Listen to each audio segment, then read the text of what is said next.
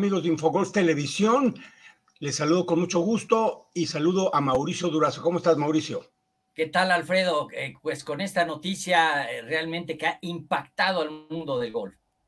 Así es, el día de ayer eh, o el día 6 de junio se dio a conocer esta alianza entre el Tour Europeo, el PGA Tour y el Leaf Golf, en lo que parecía que podría marcarse o escribirse una nueva era en, en la conducción del golf mundial. Sin embargo, el día de ayer también en conferencia de prensa previo al Canadian Open, Mauricio eh, Jay Monahan eh, quizá no tuvo todas las respuestas a las múltiples preguntas que se dieron, pero qué mejor que nos platiques cómo se eslabonó esta serie de circunstancias el día de ayer tras el anuncio de esta alianza de los tres circuitos.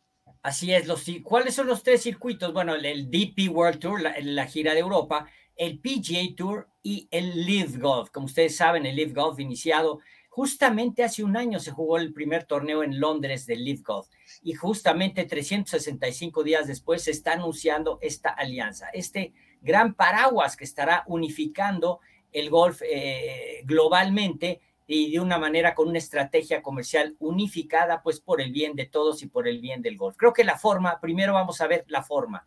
Esto se comenzó a desarrollarse sin el conocimiento de los jugadores. A partir del Masters se celebraron acercamientos y reuniones entre el grupo que maneja el, fondo de, árabe y pues el PGA Tour. Eh, realmente eh, fue una situación muy inesperada para los jugadores. Fue lo primero que reclamaron a Jay Monahan, que realmente cómo era posible que ellos este, ni siquiera se les hubiese consultado eh, precisamente, principalmente los jugadores que son íconos, que son realmente que han sido los más eh, extrovertidos y las voces precisamente de los jugadores como Rory McIlroy, como Justin Thomas y como John Ram.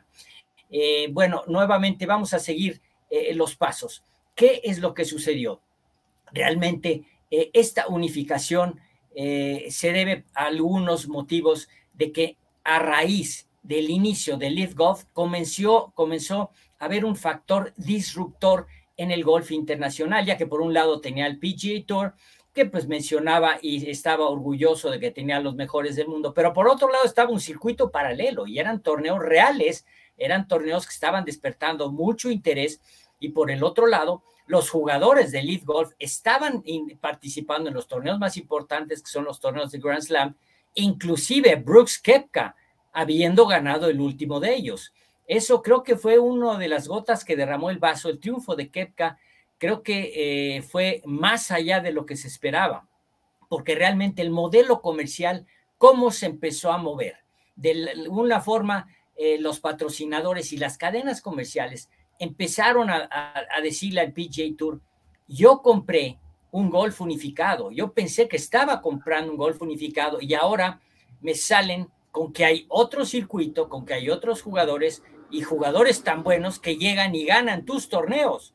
Entonces creo que eso empezó a meter un poco de eh, ruido a nivel de los patrocinadores y del modelo comercial. ¿Y por qué se empezó a quebrar? Porque el, el PGA Tour ante esta presión comenzó a, jalar más dinero de los patrocinadores, comenzó a, a redesignar torneos con más dinero para de alguna manera compensar a los jugadores leales que se habían mantenido en el PJ Tour, que no habían eh, sido tentados por el dinero de los árabes. Y esto empezó, a, estos torneos no empezaron a tener, eh, no fueron una respuesta adecuada, no empezaron a tener tal éxito. Y esto empezó un poco a mover este modelo comercial. Eh, y esto fue lo que sucedió finalmente, porque tú sabes que los patrocinadores pues son el eje pues, del PGA Tour.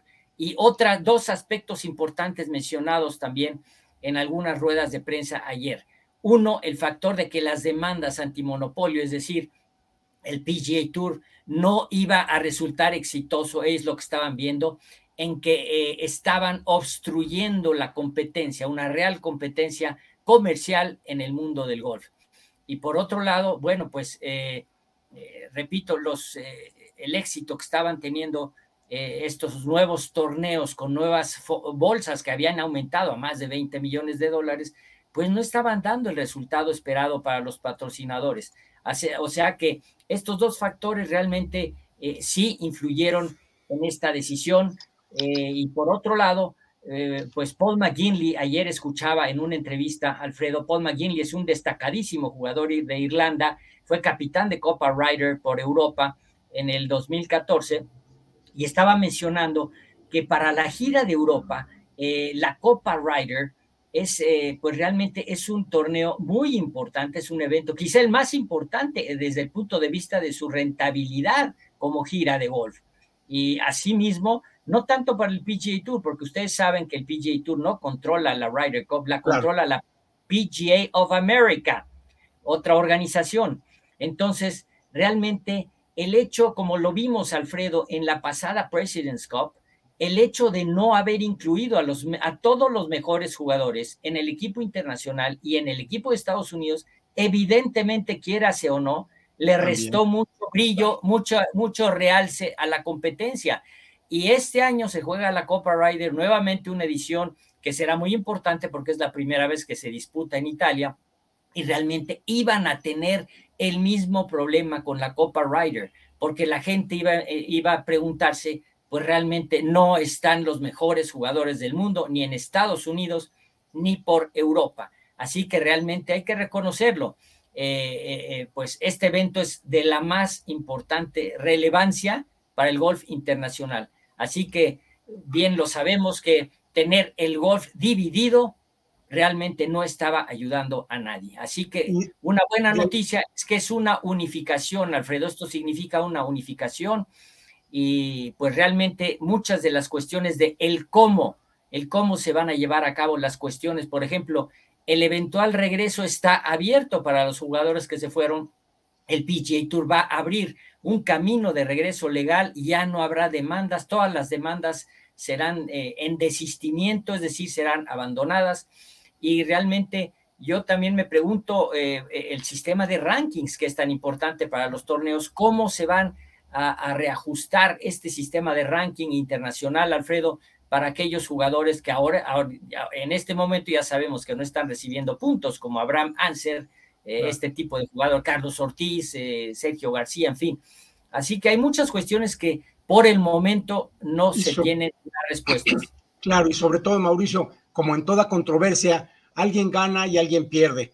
Y habrá que analizar qué sucede con los patrocinadores, qué sucede con los derechos televisivos, qué sucede con los mismos jugadores y los directivos, porque considero que eh, Jay Monahan, pues la cabeza de Jay Monahan está literalmente puesta en la mesa, eh, Así de esta manera desatinada al, no haber hecho una confrontación o, una, una reunión con jugadores, con todos los, eh, los, los protagonistas de esta polémica y evidentemente a río revuelto, ganancia de pescadores, va a haber quien gane, quien salga avante con esta polémica y definitivamente muchos van a perder también.